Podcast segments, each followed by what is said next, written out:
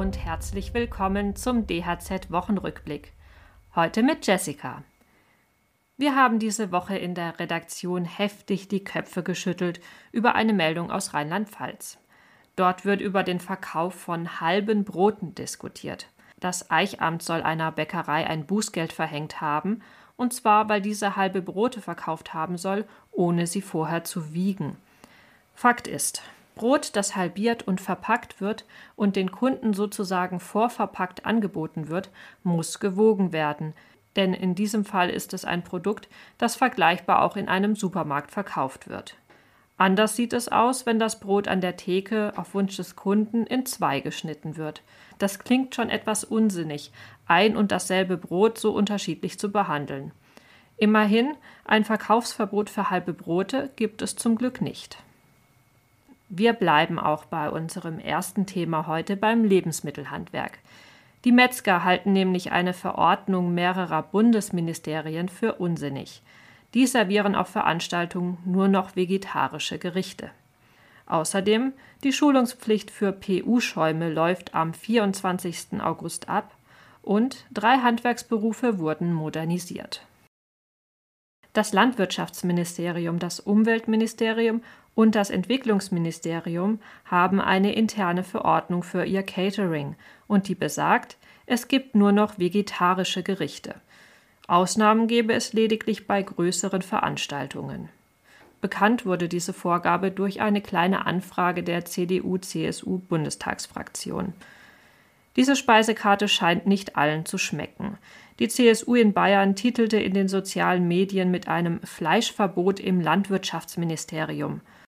Auch der Deutsche Fleischerverband ist irritiert. Geschäftsleiter Reinhard von Stutz sieht bei einem rein vegetarischen Catering keinen gesundheitlichen Nutzen für die Gäste. Im Sinne einer ausgewogenen Ernährung halten wir diese Entscheidung nicht für richtig. Zu einer gesunden Ernährung, da ist sich auch die Wissenschaft relativ einig, gehört Fleisch einfach dazu.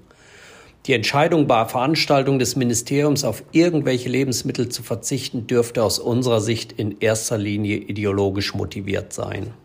Wie von Stutz weiter erklärt, gibt es viele Kriterien, die für ein nachhaltiges und gesundes Catering relevant sind, nicht nur das Fleisch.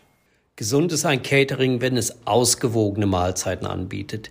Hierzu gehört Fleisch genauso wie Produkte wie Gemüse oder Brot. Gesund ist es auch, wenn es schonend zubereitet wird. Damit es nachhaltig ist, sollte es aus unserer Sicht regionale und saisonal verfügbare Produkte verwenden. Auch sowas wie Verpackung, Transport, der Umgang mit Speiseresten und auch die Zubereitung können natürlich Einfluss auf die Nachhaltigkeit haben. Das Landwirtschaftsministerium begründet seine Entscheidung übrigens mit der steigenden Beliebtheit vegetarischer Gerichte. Bislang habe man nur positive Rückmeldungen erhalten. Ich vermute stark, dass bisher noch kein Kollege von der CSU zu Gast war. Kommen wir zu einem ganz anderen Thema. In diesem Monat läuft eine wichtige Frist für Handwerker ab, die mit PU-Schäumen arbeiten. PU-Schäume enthalten Isocyanate und Diisocyanate und gelten in noch nicht ausgehärteter Form als giftig und krebsverdächtig. Deshalb hat die Europäische Kommission eine Schulungspflicht beschlossen.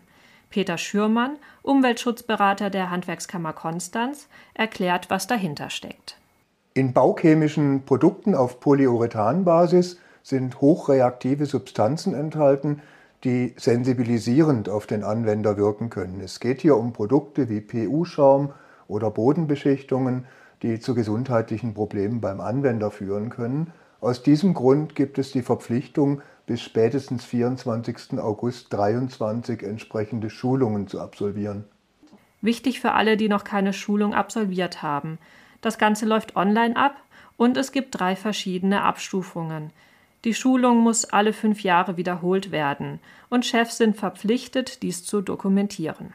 Weitere Infos gibt es bei der BG Bau und den regionalen Handwerkskammern. Mit dem 1. August ist auch der Startschuss für das neue Ausbildungsjahr gefallen. Diesmal wurden die Ausbildungsverordnungen von drei handwerklichen Berufen erneuert. Bei den Glasapparatebauern wurden die Ausbildungsinhalte und die Prüfungsanforderungen entsprechend neuer Technologien und Verfahren angepasst. Zweitens gibt es bei den Karosserie- und Fahrzeugbaumechanikern künftig die neue Spezialisierung auf Karawan- und Reisemobiltechnik. Und drittens wurden beim handwerklichen Mediengestalter Digital und Print die Ausbildungsstruktur angepasst. Ich wünsche den neuen Azubis viel Spaß, Neugier und Engagement in ihrem neuen Berufsleben und ich hoffe, dass alle Betriebe, die noch auf der Suche sind, bald einen passenden Lehrling finden. In diesem Sinne wünsche ich euch ein schönes Wochenende.